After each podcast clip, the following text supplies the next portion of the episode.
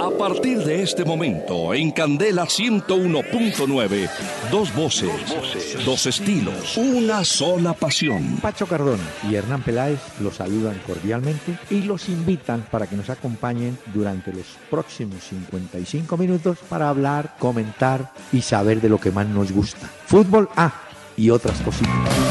El doctor Hernán Peláez y Pacho Cardona presentan Una Hora con Peláez y Cardona. Fútbol, música y algo más. Solo por Candela. Muy buenas tardes a los amables oyentes de Candela Estéreo del 101.9 del FM aquí en Bogotá, que tuvo tarde lluviosa, esperemos que la noche esté más tranquila y que ustedes puedan circular normalmente sin afán para llegar a sus residencias o a los sitios de trabajo, digo. Bueno, 13 de octubre. Don Pacho, ¿cómo le va? Doctor Peláez, buenas noches. Buenas noches para todos los oyentes que se conectan con nosotros. Muy bien, doctor Peláez, un poco de frío, un poco de Bueno. lluvia en algunos sectores. Esperemos que hoy en techo, en el juego Exacto. Santa Fe Nacional, No no, haya mucha lluvia, ¿no? Quedó claro que eh, la parcialidad o los seguidores de Nacional no iban a ingresar al estadio, ¿no? Sí, señor. una disposición. Santa Fe mm, buscará, bueno, Nacional también, el paso a la final. De eso vamos a hablar. Bueno, anoche clasificó el Junior, pero vamos a hablar sobre una opinión que dio, y me parece juiciosa, Reinaldo Rueda. Pero será más adelante, señor. Ah, porque ¿sabe ya ahorita qué? juegan, doctor Peláez, 7 y 45 Sí, es sí, eso. Sí, bueno, Tengo no, unas pero- probables formaciones por si quiere que las miremos y no, esto, ¿no? no, no, tranquilo. Voy muy rápido, ¿cierto? Sí, porque la música, acuérdese usted, acompaña a esta hora en los trancones a nuestros, a- bueno, a nuestra mayoría de oyentes y por supuesto los taxistas y todos aquellos que en sus sitios nos pueden escuchar. Y el invitado para este jueves, porque es que el programa no va sino hasta hoy, Una pena, eso Eh, sí es una pena de verdad. sí es una pena, eh, hemos invitado para darle un poco de sabor a Damaso Pérez Prado, el rey del mambo. Patricia. Mm-hmm.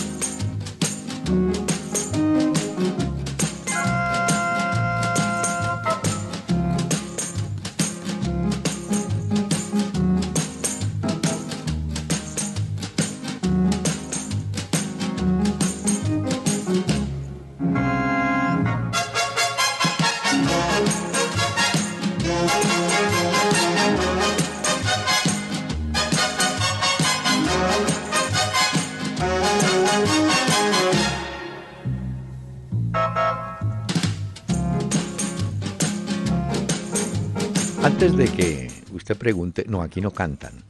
Es una muestra de la orquestota Ah, que tenía Damaso Pérez Prado, apodado Cara de Foca. Él era cubano, había nacido en Matanzas, pero cuando tenía 64 años recibió la nacionalidad mexicana, porque él después de Cuba se fue mucho tiempo a trabajar en México. Y es más, Benny Moré alcanzó a grabar con la orquesta de Damaso Pérez Prado, Patricia.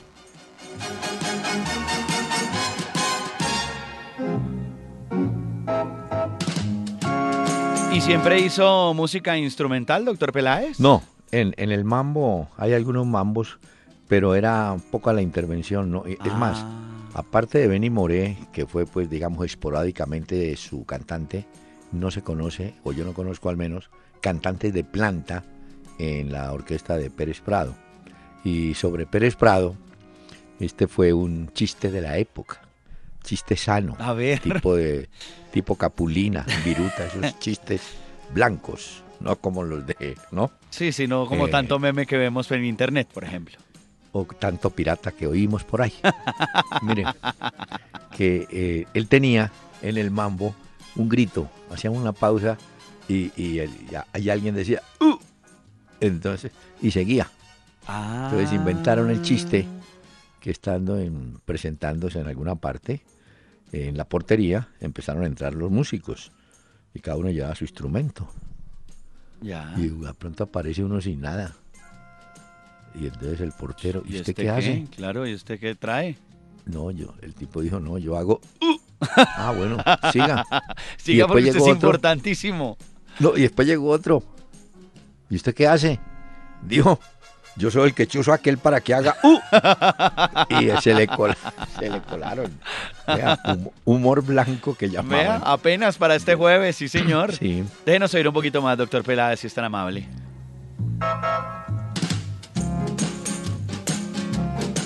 Parece un poquito como de música de consultorio odontológico, ¿no? Que cuando uno va a entrar ahí va esperando un ratico que va yendo uno ahí que torturan a la gente, cuando ya después le toca el turno a uno.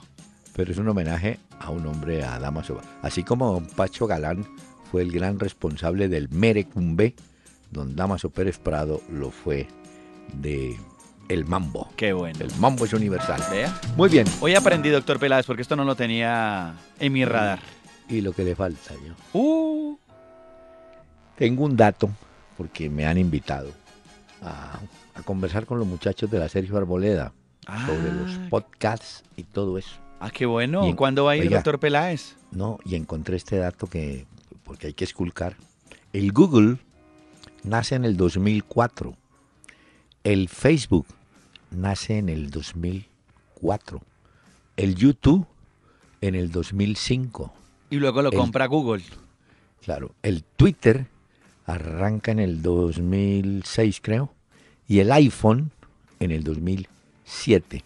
Esto para decir que en los últimos 12 años, del 2004 a hoy, el mundo ha entendido y ha cambiado y ha revolucionado la tecnología, mm. aplicando siempre, Pacho, lo que se llamó banda ancha. La banda ancha no se utilizaba hasta que comenzó la invasión. Y por ahí vi una publicidad, yo no sé si usted la ha visto, de alguien que dice que todo el día, en cada día se crean no sé cuántos, 300 portales, no sé cuántos. Que la gente tiene sus portales. Seguro, es que son miles, miles, y miles de blogueros, gente escribiendo, páginas de internet, redes sociales.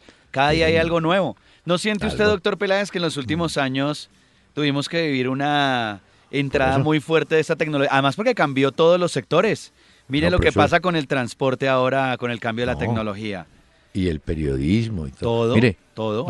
agencias de viajes, por ejemplo, eso antes, ya la gente ahora busca su vuelo y ya sabe todo, ya las agencias de, viajes, mm, les toca especializarse. No, ayer me descrestaron, porque cuando eh, yo iba a un banco a decir, señor, necesito que me haga una transferencia a don Pacho Cardona, que tiene su cuenta en otro banco. Entonces me decían, no, mire, eso es un problema. ¿Sabe qué tiene que hacer? un cheque de gerencia porque es un poquito... Ahora, si es del mismo banco, así. se puede hacer. Y eso por internet es rapidísimo. Ayer me descrestaron. ¿Sí sabe por qué? ¿Ayer se metió a internet y lo hizo o qué? No, no, no, no. Yo vi a una persona en el celular, en, óigame bien, en el celular, me dijo, primero hay que inscribir a quien se le va a hacer la transferencia. Entonces, Pacho Cardona, cuenta número tal, banco número tal y si quiere a la, si quiere a la cédula. Sí, usted registra esa cuenta. Claro, y apenas la registra, usted va a su cuenta y de esa cuenta usted ordena la transferencia a esa otra. Claro, correcto. Y a los dos o tres minutos su banco le dice, ha sido efectuada, mejor dicho, donde usted se equivoca en un número, hasta luego. Lleva, pero sí, claro, esa es la realidad que vivimos ahora, doctor Pela. No, será, no será el futuro, es el presente, exactamente. No, ni, ni me hable del futuro, quién sabe cómo irá a ser en el futuro. Pues si hay gente que eh. se sorprende cuando les cuento que en otros lugares del mundo no se hace fila en los bancos. Me dicen, ¿cómo? ¿No se hace fila en los bancos? Digo, no, no se hace fila en los bancos. No puede ser. Digo, sí, es que Colombia es un país en el que hacemos fila por todo. Le quiero contar, eh, al banco va el, eh, mejor dicho, el que no tiene cómo manejar esto Usted va a un banco en los Estados Unidos, en la Florida, desocupado, eso no hay nada. No, no, nada. Todo por internet. Bueno, señor. Vean, nos quedamos eh, hablando de tecnología y la invitación a la Sergio Arboleda, doctor Peláez. Muy bien. Un saludo para ellos entonces. Sí, vamos a saludarlos, pero... Eh, no, pero ¿sabe cuál es el tema? Ahí sí me la tiraron. ¿Qué le pusieron de tema? A ver. No, a mí no, me la pusieron arriba en el ángulo. Vamos a hablar de los podcasts ah. de la Sergio. Bueno, hable de los que tenemos de Peláez y Cardona, nuestros podcasts que la gente los puede descargar en sus smartphones, en sus tabletas o en su computador y oírlos cuando quieran. Son audios portables. Gracias por la luz. No los descresto. Muy bien. Señor, mire. Eh, dígale, doctor Pela, usted dice, son audios que usted puede llevar a donde quiera en su bolsillo y oírlos cuando quiera. Y usted, esa gente va a decir, uy, este doctor Pela es brillante. ¿Pero cómo se llama? ¿Audios qué? En el bolsillo. No, no, pero cuando usted. Ah, portables. Ah, audios portables. Con esa tumbo. Vea, señor, esta sección Fondo Nacional del Ahorro. Hacemos realidad tus sueños de vivienda y educación. Aquí están los oyentes que nos escriben. Sí, señor. Por ejemplo, en Facebook, José Luis Gómez, creo que tiene razón. Dice, la vida es muy curiosa. Hace unos días se hablaba de lo mal que jugaba el Junior y le cayeron con todo a Giovanni Hernández. Hoy los tiene en la final de la Copa Águila y ya se les olvidó esa historia en medio de la fiesta. No, no, porque le, estaban le están reclamando que lleva como 10 fechas sin ganar o algo así, que andaba muy mal. Claro que esto le da aire a Giovanni, ¿no? Claro, claro. Lo, instala en la final. No, lo pone ahí. Además fue un tema muy dramático. Fue en la tanda de los penales.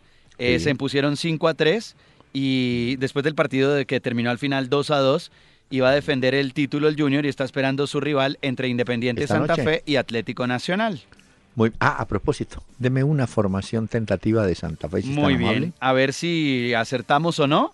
Igual mm. mucho, mucha suerte y un abrazo para los oyentes que van rumbo a techo al juego de hoy. Santa Fe contra Nacional. Robinson Zapata para Santa Fe en el arco. Tecillo, Salaberry, Urrego y Mario Arboleda. Mario Arboleda. Carlos, Mario Arboleda, correcto. Ah, Luego Juan Daniel Roa, Jason Gordillo, Cristian Borja, Jonathan Gómez y tengo a John Freddy Salazar y a Humberto Osorio Botello arriba. Esa es la que tengo de Santa Fe. Costas. Hay que meter a Pérez faltando 20 minutos. Bueno. ¿Y Nacional? No, ¿tiene la de Nacional? Tengo una de Nacional. A ver. Franco Armani en el arco. Recuerde que hay jugadores que tienen descanso por su compromiso con la selección Colombia. Entonces, varía un poco. Daniel Bocanegra, Francisco Nájera, Alexis Enríquez, Edwin Velasco, Diego Arias, eh, Mateus Uribe, Orlando Berrío, Alejandro Guerra y arriba Andrés Ibargüen y Miguel Borja. Serán los eh, jugadores del equipo de Reinaldo Rueda. Es decir, descansa McNelly, Farid Díaz. También. Que fueron titulares en el partido. Correcto. De la eliminatoria. Y me parece bien que traigan a Berrío. No, pero igual. No hizo nada. No, pero igual Nacional tiene una nómina pues, para jugar sin problema. Libardo Chávez. A Vaca hay que ayudarlo, pero a Cha Cha Cha a Martínez le dan 20 o 10 minutos y lo descalificaban. A Roger lo traen de China, es más que Jackson, me ayuda. Yo quiero decirle, tiene usted toda la razón. Ni Jackson ni Roger. Yo, a mí me parece que para la próxima convocatoria, y confiando en que Peckerman revise el tema de los hombres de arriba, le hubieran dar oportunidad, por ejemplo, a Miguel Borja. Creo que ese muchacho y de pronto pues, Santos Borré, no sé, pero Borja, yo creo que ahí tiene que meterse a pensar bien Peckerman, porque el partido es en Barranquilla frente a Chile. Sí, doctor Peláez, de todas formas hay que decir que para ese juego hace falta un mes y de aquí a un mes pueden pasar una cantidad de cosas. Sí, falta Yo pensé, por ejemplo, que Falcao ya regresaba mañana con el Mónaco y hoy me entero que no entra dentro de la convocatoria, que prefieren guardarle una fecha más. O sea, esto de Falcao fue gravísimo porque mire lo, que se haya tenido que aislar del campeonato. ¿Y James con esa mano de lesionado no entra como titular? Yo en el creería que sí, yo creería que sí porque está convocado igual. Vamos a ver, además, bueno, eso lo revisaremos más adelante. Pero sí creo que en un mes, pues Peckerman no solamente va a observar los jugadores cómo están, sino tendrá que mirar cómo van en sus ligas también en los próximos días. Uno tiene que respetar las opiniones de los técnicos, pero tercos sí son. Peckerman dice hoy, no, teníamos toda razón trayendo. No, a James no había que traerlo. Había que respetar el concepto médico del, Madrid. del Real Madrid. Y el cuerpo médico de la federación puso en duda y dijo, no, traigamos lo que eso es que no lo quieren enviar. Lo traen, confirman lo que les habían dicho y lo devuelven. Le hicieron 25 mil millas. Él debe estar feliz ah, para no, sus millas. Las millas las Pero, yo creo que cuando hay conceptos innecesario. por medio. es innecesario para un futbolista hacer ese desplazamiento.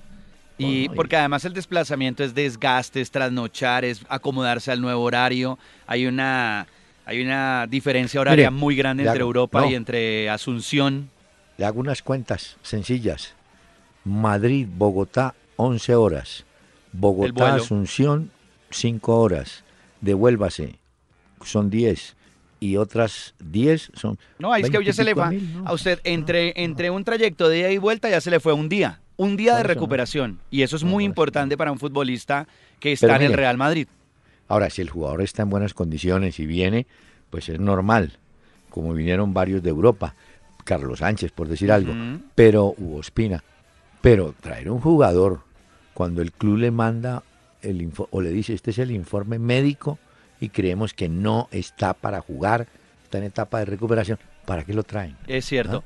Pero le hago, una, le una pregunta, porque volviendo al caso del oyente que pregunta por Vaca y el rendimiento, yo creería que ninguno de nosotros creería, antes de haber jugado los dos partidos de esta jornada eliminatoria, que Vaca no debería haber estado en la selección. O sea, creíamos que sí debería haber estado porque venía muy bien con el Milan. O sea, lo que ha sucedido en los dos partidos con Vaca, pues hombre, en uno hizo un pase gol, que eso no se nos puede olvidar porque eso nos ayudó a ganar tres puntos y eso fue importante.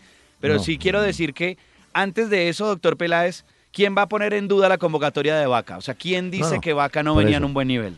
No, no, está bien. Y eh, eh, Vaca tiene como argumento principal es ese. Yo ando bien en Italia, hago goles. ¿Quién va a decir, bueno, venga a ver y hágalos aquí? No, pues. los hace. Bueno, eso sí es. Óigame, aquí me pre...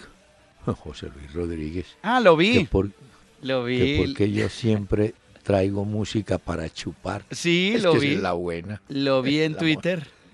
Que es la buena. Que usted siempre traía música para chupar, doctor Peláez, se dice este oyente.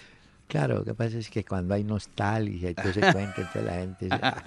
Mire, aquí pregunta, eh, no Jackson, sino Jason Aragón. Yo entiendo, es un, correo bastante largo, pero él habla del punto invisible. Tiene razón, porque hay equipos que, por ejemplo, el Pereira está ganando lejos su torneo o su clasificación, ¿no es cierto? Sí, correcto. Pero cuando empiecen las finales, está mano a mano. E, exacto. De nada le sirvió sacarle puntos y puntos al segundo. No tiene ningún estímulo.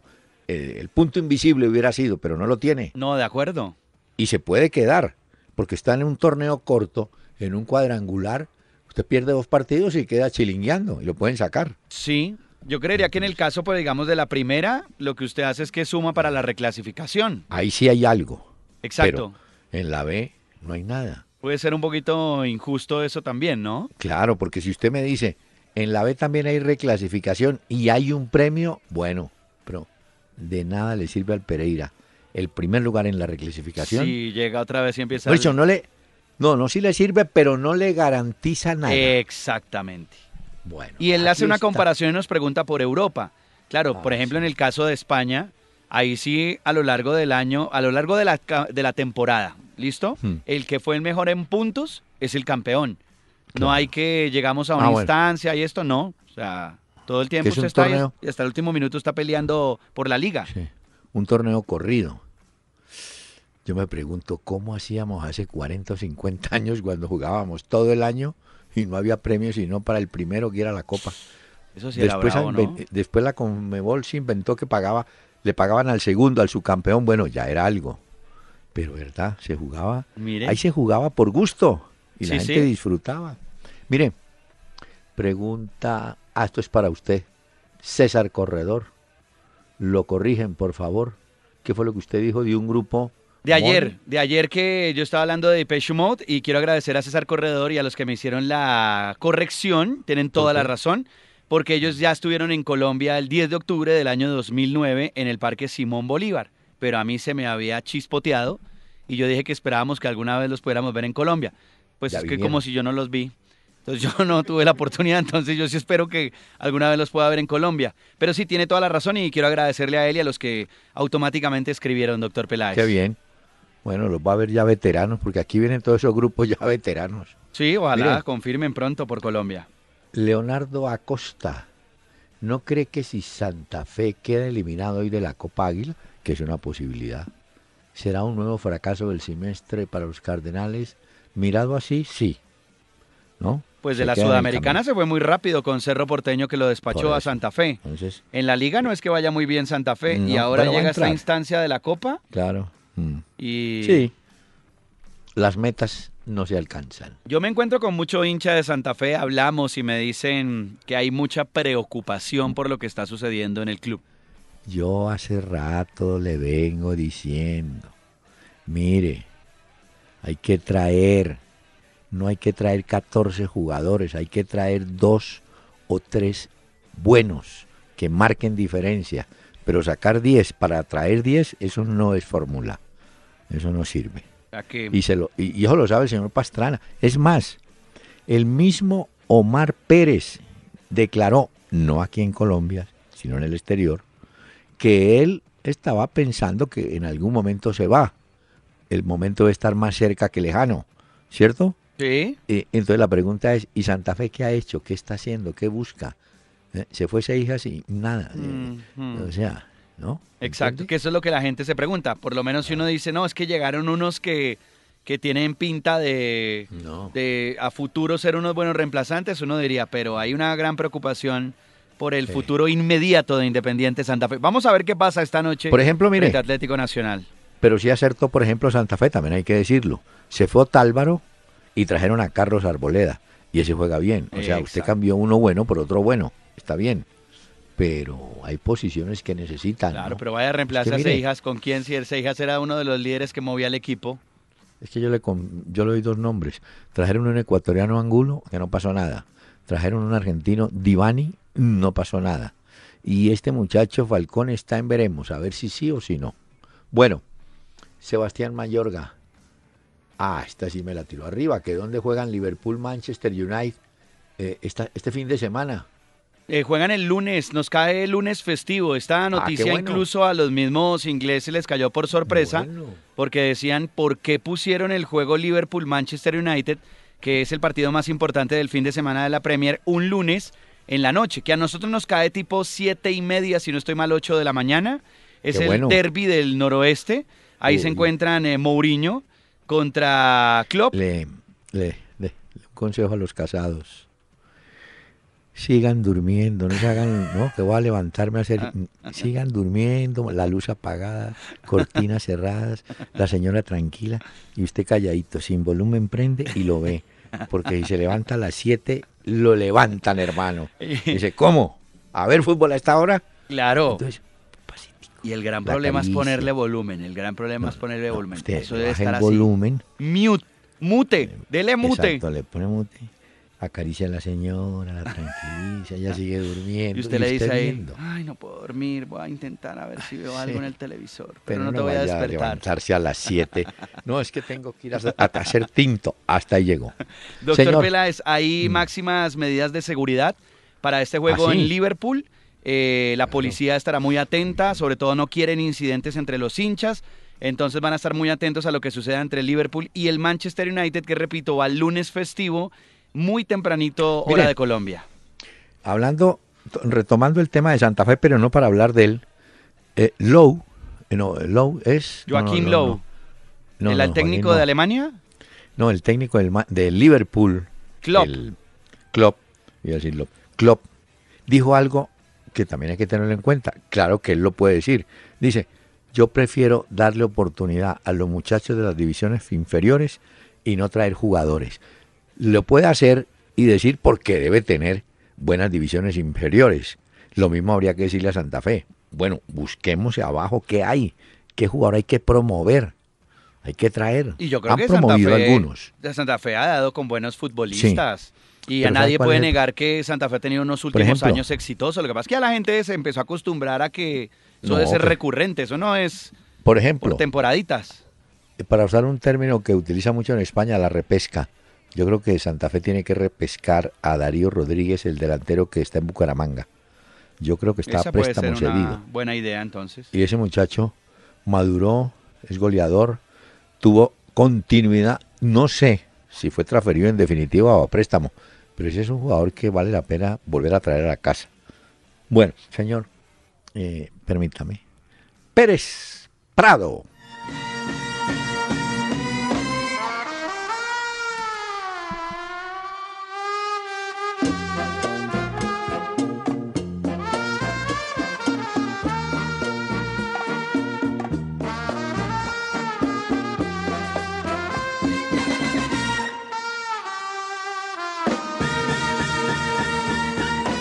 Una hora con Peláez y Cardona en Facebook. Peláez y Cardona.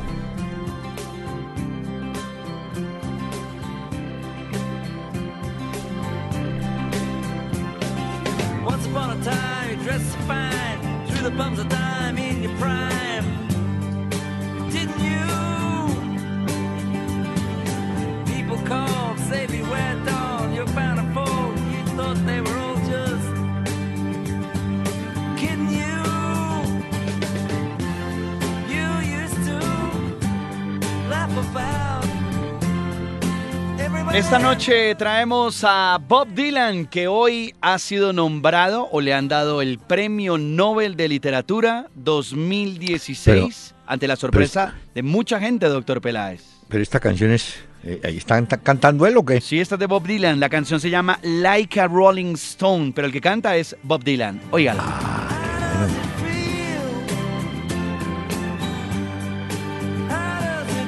Además, usted se acuerda que le había hablado de un festival de rock que se hizo el fin de semana pasado y que se repite este fin de semana en Indio, California, el Desert Trip. Ah, sí. Ahí va a estar Bob Dylan tocando también. Uh, me diga. Hay un artículo que le quiero recomendar, doctor Peláez, a usted y a los oyentes también, del diario El Confidencial, es un eh, diario digital, elconfidencial.com.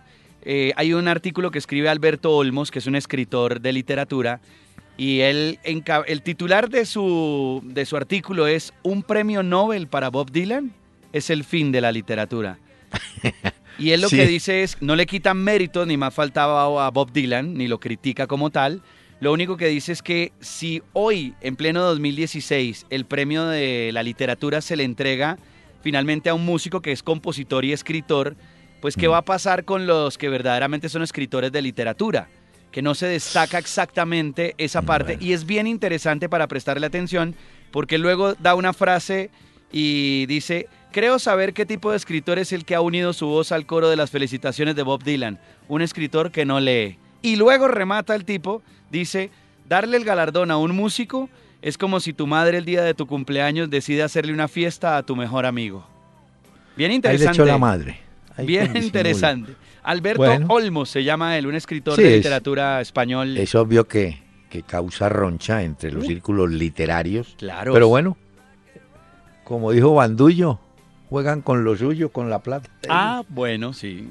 Señor, eh, ¿tenemos dato? Porque sí. tengo uno. A, ver. El dato del día con domicilios Metro, porque la nueva forma de ahorrar es pedir tu mercado a domicilios Metro 724-7024. Recuerden, 724-7024. Hombre, el dato es increíble.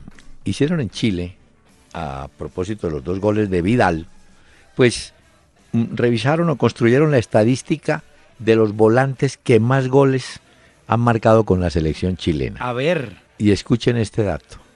El volante chileno en la historia con más goles es Jorge Aravena, el mortero Aravena, el que estuvo por el Cali. Uy, sí, el mortero. pero escucha la cifra. Hizo 22 goles en 37 partidos. Y Vidal tiene 20 goles, pero en 84 partidos.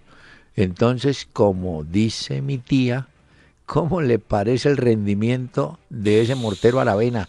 22 en 37 y Vidal 20 en 84. Pero Siempre hay diferencia. Yo le agrego un poco un dato a lo que mm. usted comenta también, porque lo estuve viendo hoy en los diarios eh, paraguayos, y es que eh, hay una. Si nosotros en Colombia tenemos una preocupación por el medio campo y los delanteros para el siguiente partido, pues ellos también tienen una gran preocupación porque Vidal eh, perdón, de los diarios eh, chilenos, Vidal eh, es el goleador de Chile. Tiene cinco goles, ¿correcto? Es el segundo goleador sudamericano en eliminatorias.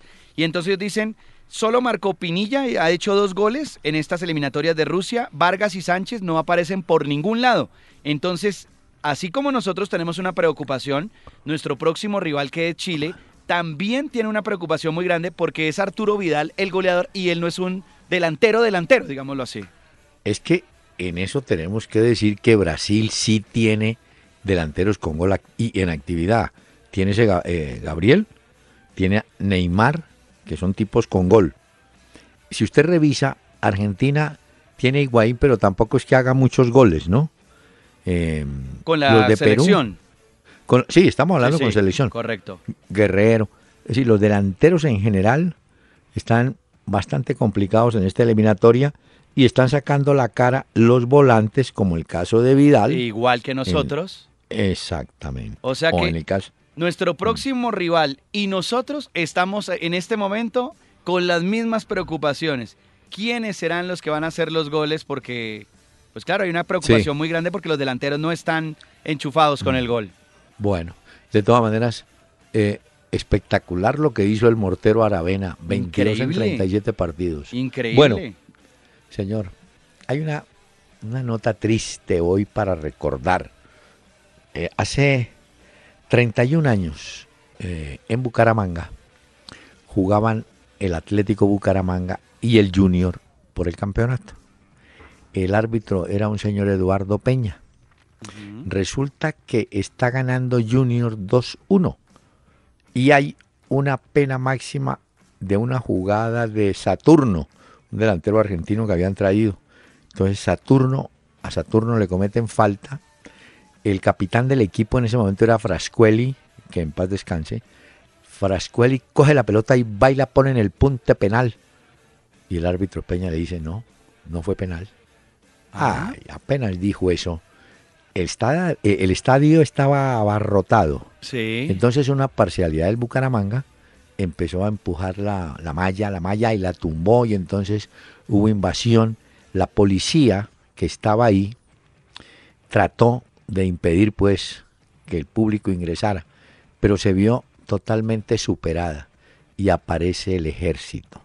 Había un contingente que estaba trabajando en zona caliente, era contraguerrilla, en la zona del Carare, y la historia dice, eso nunca se supo, que fue que a un soldado se le zafó un tiro. Lo cierto es que hubo balacera. El balance, el balance que dicen no fue el real, fue cuatro muertos y once personas heridas. Dicen que los muertos fueron más. Lo cierto fue que eso fue una cosa terrible. Peña y los jugadores si lograron llegar el, al vestuario, pero el ejército que estaba ahí, no, mejor dicho, en su momento se le pidió a, y creo que era ministro de Defensa Camacho Leiva, pues hombre, que hicieran una investigación a ver qué lo... Hace 31 años. Nada de nada. Nada de nada. Una tragedia triste. Y quiero agradecerle a los muchachos de Vanguardia Liberal que me mandaron la nota. Oiga, impresionante. Pues qué. ¿Cómo le parece? Qué ¿Ah? locura esto. Claro, porque la policía tenía solo bolillo. Y entonces con bolillo no. Y entonces el ejército entró y dijo, muestre a ver cómo es la cosa aquí. ¿Cómo le parece? Y por allá no era una época de esto que llamaban la mano negra y esto que mm, era un movimiento de, limpieza que decían que, te, que había por ah, allá. Limpieza social. No, pero ese, ese contingente militar estaba trabajando en la zona del Carare y del Opón, por allá. Entonces imagínense. Qué horror. Y nunca hubo entonces una investigación oficial, nada. Nunca de nunca. Nada de nada. Se quedó en silencio. Vea. Yo tengo también una historia triste, doctor Peláez. ¿Cuál? Eh, la historia triste de hoy es con William, el jugador del Chelsea, jugador brasileño que hizo gol en la eliminatoria. Falleció la mamá de él, doña Tsetse. Ella durante dos años luchó contra el cáncer y hoy lo menciono porque a través de las redes sociales William le escribió una poesía a su mamá, el jugador eh, que es como Afrodito de Brasil. Sí. La mamá, pues, eh, durante dos años de pelea contra un tumor eh, cerebral, estuvo ahí y él le dedicó incluso ese gol que le hizo a Venezuela el pasado martes y decía, estoy muy feliz por el gol, se lo dedico a mi mamá que está en el hospital, a mi esposa, a mis hijas y a mis familiares que me apoyan, pero ya hoy se conoció la muerte de la madre de William y él a través de las redes sociales le escribió un poema a su mamá. Bien, hombre. La vida es así. Óigame, hace un momento le dije que debíamos hablar de las opiniones que dio Reinaldo Rueda. Reinaldo Rueda dice, y tiene toda la razón, la Copa Colombia o Copa Águila, cuyo segundo finalista está por conocerse esta noche, tiene que tener un premio. Ese premio estaba escrito antes de empezar el campeonato se dijo, el que gane apertura cupo a la Copa Libertadores. El que gane finalización, cupo a la Copa Libertadores. El que termine en el primer lugar de la reclasificación, cupo a la Copa Libertadores. Si ese equipo ha ganado apertura o finalización, el cupo le corresponderá al segundo que está en la reclasificación o que termine ahí. Y al ganador de la Copa Colombia, la Copa Suramericana. La de esta noche, la Copa Suramericana. ¿Y le embolataron eso? ¿No, ¿Ya no es? Eh, eh, es que a raíz de los cambios que hace la Conmebol para la Copa Libertadores del año entrante y todo ese rollo, eh, porque el cuarto equipo que va por Colombia a la Copa Libertadores, eso no han definido cómo lo van a hacer. Yo me imagino que es por reclasificación. Iría el primero y el segundo, Creería uno, ¿no? ¿Ah? Sí, sí, crearía uno que es así. Sí, es así. Pero la Copa Colombia, ¿cuál premio tiene? ¿Cómo lo van a, le van a virlar el premio a la Sudamericana? en esta instancia en la que estamos, porque ya conocemos a un finalista. Y dice Rueda, ahí sí, ahí es donde demuestra eh, que en la Confederación Sudamericana nuestros dirigentes, Yesuruno, el que sea, no pesan. Porque lo que dice Rueda, ¿por qué no dejaron eso para el 2018? Y, demos el, y juguemos el 2017 como se venía jugando en Copa Libertadores. No, les dio el afán, no, que en el 2017 cambiamos. ¿Usted se acuerda que dijeron que Brasil le subimos dos y Argentina talla, Colombia un cuarto? No, oiga, ay, que los eliminados de la Libertadores entran a la Suramericana, ¿sí? Sí, sí, sí. Bueno, un enredo. No, no, no, no, no. Esto Pero aquí, aquí sí tengo que decirle a, los señores de la mayoría de la Federación. A ponerse las Si está convenido y está escrito que quien gane la, eh, la Copa Colombia aquí este año tiene cupo a la Copa Suramericana. Pues a no ser que ¿no?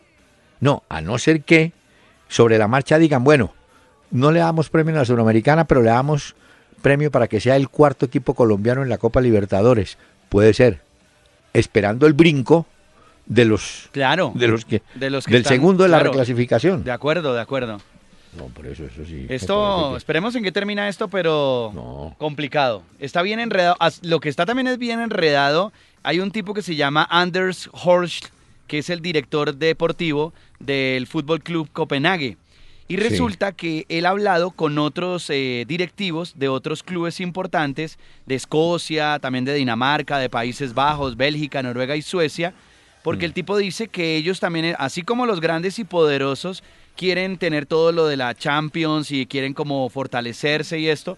Él dice que si ellos crean lo que han llamado la Atlantic League, pues mm. podría ser una nueva liga internacional y que si se quedan dormidos y no actúan ahora, Van a mm. ver cómo los clubes actuales, poderosos y ricos en Europa, se hacen cada vez más grandes y más fuertes, mientras que para ellos, que son equipos pequeños, será cada vez más difícil seguir creciendo. Entonces, él dice, ah, bueno, pues estos quieren montar rancho aparte y están pensando en eso.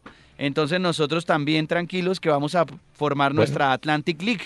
O sea que... Nosotros esperamos que Junior, que ya está en la final, y el ganador de esta noche, que va a estar en la final, antes de jugar el primer partido de esa final deben pedirle una certificación a la DIMAYOR o a la federación y decirle, bueno, ¿qué es lo que vamos a jugar?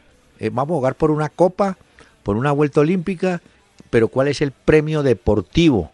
Vamos a ir a qué copa, a la suramericana o a los Libertadores. Yo creo que ahí Junior y el ganador de esta noche tienen que juntarse y por lo menos hacer la consulta antes de jugar el primer partido. Yo también creo, pues uno tiene que saber cuál es el objetivo, ¿no? Sí, cuál es el premio. Pues no, que fue que mire que se no, no, que nos digan y que les digan a los equipos qué es lo que van a jugar, porque también usted cómo pretende que el público vaya. Si no sabe no, salió campeón de la Copa ah, Colombia. Pues. qué bonito la foto. y, sí, pero... No, nada. Si hemos acostumbrado a la afición que los equipos campeones van a torneos internacionales. ¿Sí? ¿Cómo le vamos a quitar eso ahora? Pero bueno. Yo creo que eso tiene que quedar claro. Sí. Vio, no, estos argentinos ahí tienen unos rollos. Vio esa, esa joya de Maradona peleando con Verón. Yo le conté, claro, en el partido por la paz. Hoy sí ya la prensa lo dice. No, ese Maradona sí. Pero hay otra pelea. ¿Cuál? La otra pelea que hay, no, eh, pelea no, un señalamiento Después de la caída de Argentina con los paraguayos, la crítica periodística fue violenta contra Bausa, contra la selección y contra algunos jugadores como Agüero y Mascherano y de María. Pero durísima. Les piden que no vuelvan más. Entonces, Pero... quieren, la, la prensa pide a Icardi, ¿cierto? Entonces están señalando que la oficina en Barcelona de Messi es la que tiene que decir si pueden llamar a Icardi o no. Ah, porque qué bello. Icardi, Icardi se volvió la oveja negra Qué bello. en el mundo del fútbol por la traición que le hizo a Maxi López. Pero la en, traición el- que en- le llevó la mujer. Claro, pero en esa telenovela también eh, aparece hoy un capítulo y es que el patón Bausa, eso es lo que dicen algunos medios, que pidió Sí. un palco para el partido Rafaela Racing del próximo sábado en Argentina Sí. porque quiere seguir a Marcos Acuña. Él es un volante de la academia de Racing. Entonces ya hoy están diciendo lo que buscábamos, se viene la renovación de la selección argentina. Empezó a buscar el patón Bausa dentro de nuestra liga, los que serán los próximos como futbolistas de la eliminatoria con Argentina. Entonces hoy ya montaron sobre Marcos Acuña, que el volante de eh, cómo es, que, que cómo le va en el Racing. Bueno, están con todo ese tema mire, de ellos. Claro, eh, yo entiendo, a, a Bausa le va a tocar mover eso, no le van a admitir más cuando el partido que viene es con Brasil. Entonces el hombre dirá, no, yo aquí tengo que empezar a dar contentillo y tengo que sacar a, bueno, Agüero prácticamente se sacó cuando dijo que él cree, no, que a él no le mortificaría si no lo convocan. Bueno, como Ah, quien ¿sí? dice, tranquilos, pueden sacarme, que yo me quedo por allá. Ah, Entonces, pero ahora está centrada toda la pelea en el tema de Icardi, ¿no? Entonces lo El otro que salió ahí eh, como a defender eh, fue el hermano del Kun Agüero, el Cuncito, que hemos hablado de él acá. eh, y pues salió a hablar y a ver qué pasaba. Y dice que es injusto que lo critiquen, que es un goleador en el Manchester City. Yo también creo que es Bueno. que estos son grandes futbolistas. Habrá que mirar qué es lo que pasa. ¿Usted cree que si Argentina pierde con Brasil, se va el patón Bausa de la selección? Mm, no creo que se vaya, pero... Depende de la van forma. No, se van los jugadores, eso sí. Bueno, se me quedó un Eso nos puede hombre, servir, que- doctor Peláez. Eso que usted acaba de decir. Si Brasil le llega a ganar a Argentina, Mm. se pone más dura esa crisis en Argentina. Sí, pero el Y es nosotros que- vamos a San Juan a jugar ese partido ya después. Sí, pero el problema es que entre el partido de Brasil y el de Colombia ellos no tienen tiempo de cambiar. Claro, no hay Ya, forma de cambiar la convocatoria. Esos van. Ahora lo que pasa es que van heridos, que es distinto, y entonces usted no sabe qué... Bueno, mejor dicho, Esperemos. dejémoslos que se arreglen entre ellos. Hombre, Pacho, se me quedó un dato. Un dato para ponernos a llorar en Sudamérica. El Chelsea de Londres era patrocinado por Adidas, Sí, correcto. pero acaba de firmar nuevo contrato, no con Adidas, sino con Nike Nike. hasta sí. el año 2032. No, a mí que me dieron la visa hasta el 2026 estaba asustado. Esto vale en 2032. Así es. Pero, ¿sabe cuánto billete? ¿Cuánta plata? Mil millones de euros en 15 años. Coja la calculadora, Demasiada divide plata. mil, di mil por, di- divida mil por 15 y eso va a recibir anualmente de aquí al 32 el Chelsea de Londres. Eso sí es dato Ah. bravo.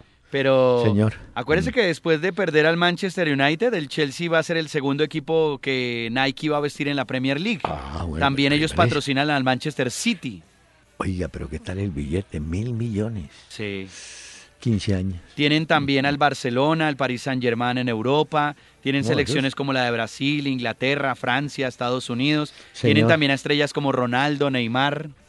Como ya presenté a Patricia y a Cerezo y Rosas eh, con Pérez Prado, no podía faltar el genuino, el mambo.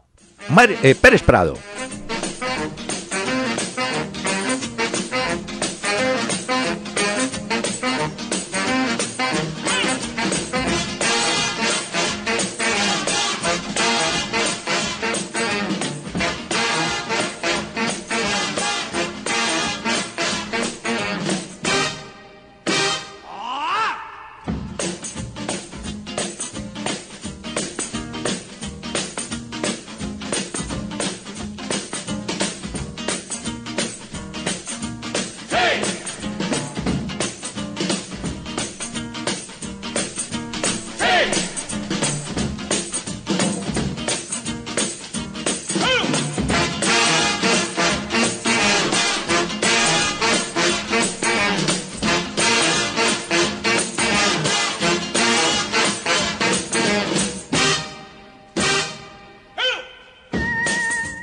Una hora con Peláez y Cardona en Facebook. Peláez y Cardona.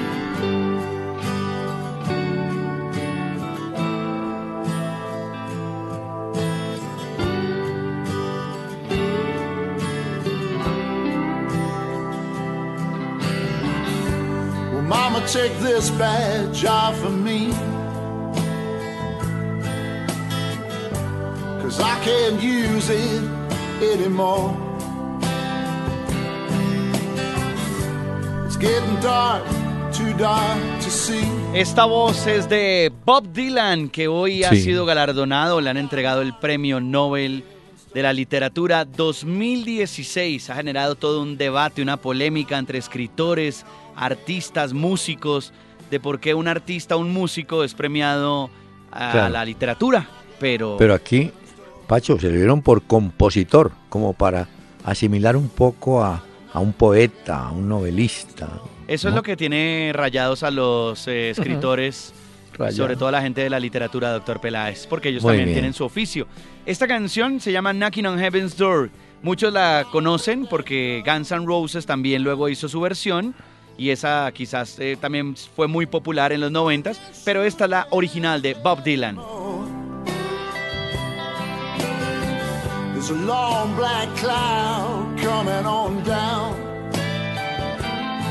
Muy bien, señor.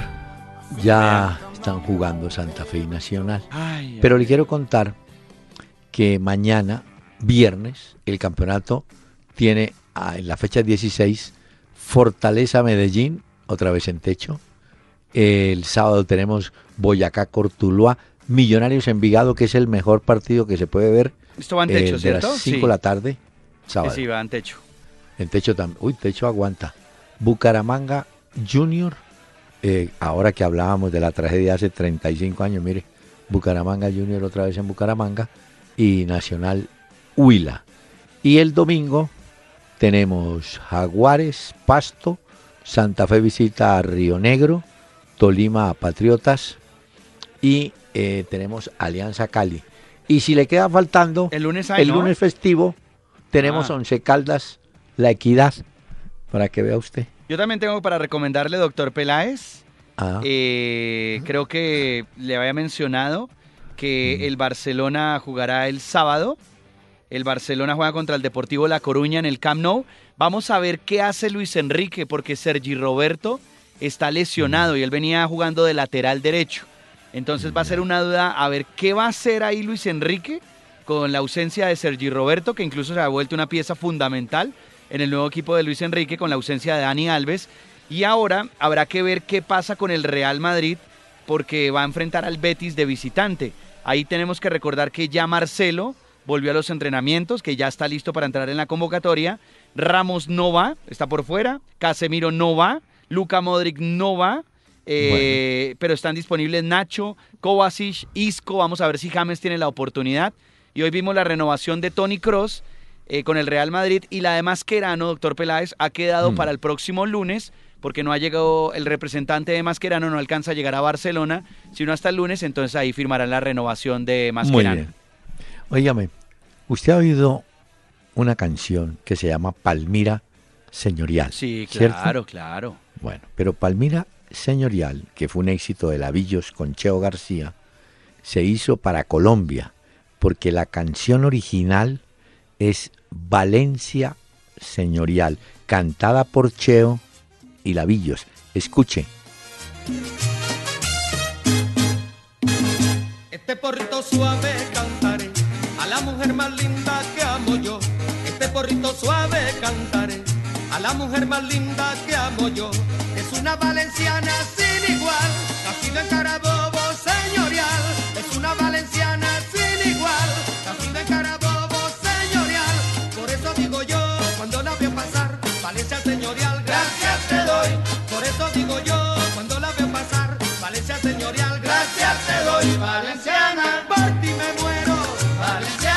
¿Cómo le parece? Ah, esto está apenas para hoy, doctor Peláez. No, pero hay que, hay que felicitar a Lavillos. Uh, pateaban el tiro de esquina de la derecha y de la izquierda con la misma canción, el mismo tono, la, casi la misma letra. Para Venezuela era Valencia señorial y para Colombia Palmira señorial. Eso se llama recursos señor. Qué bueno, qué bueno, bueno doctor Tengo una buena noticia. ¿Cuál? Una cosa que me gustó mucho hoy, quisiera compartirla con los oyentes y si tienen la oportunidad de verlo sería muy chévere también. John Terry, ustedes saben que es un legendario jugador del Chelsea. Él ha dicho que al final de la temporada, pues ya digamos que dará un paso al costado.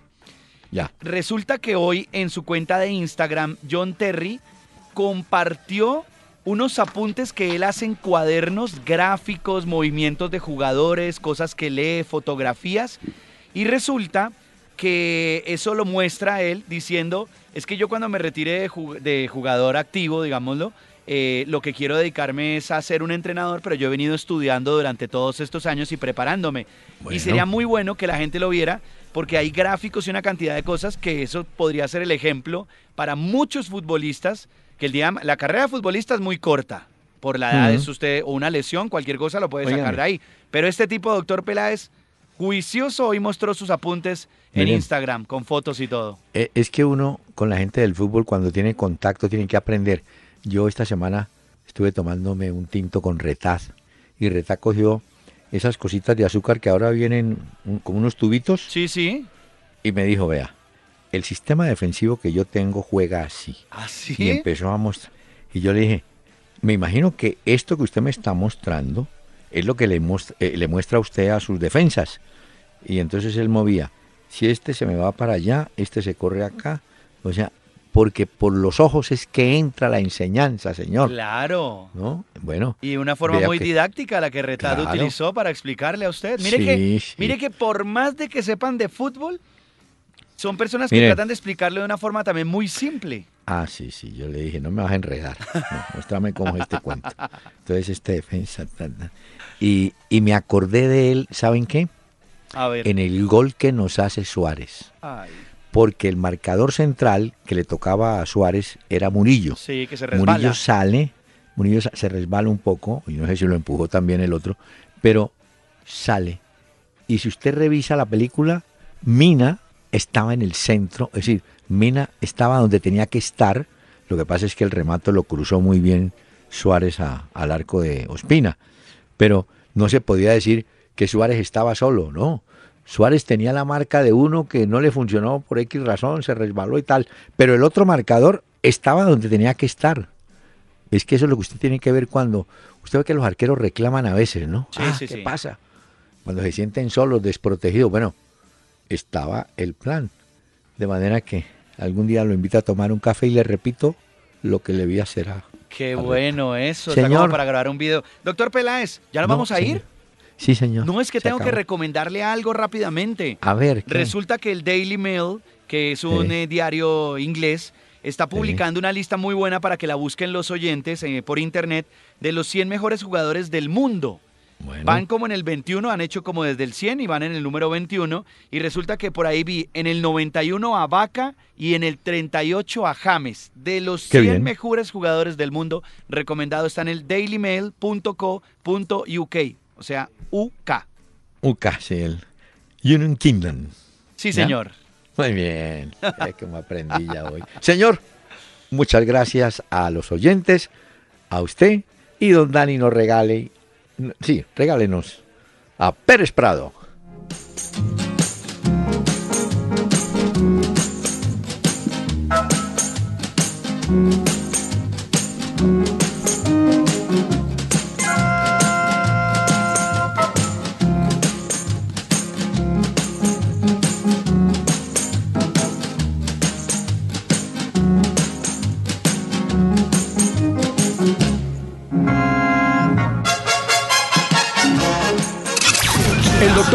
Peláez y Pacho Cardona regresarán el próximo lunes a las 7 de la noche por Candela 101.9 para presentarnos Una Hora con Peláez y Cardona. Fútbol, música y algo más. Solo por Candela.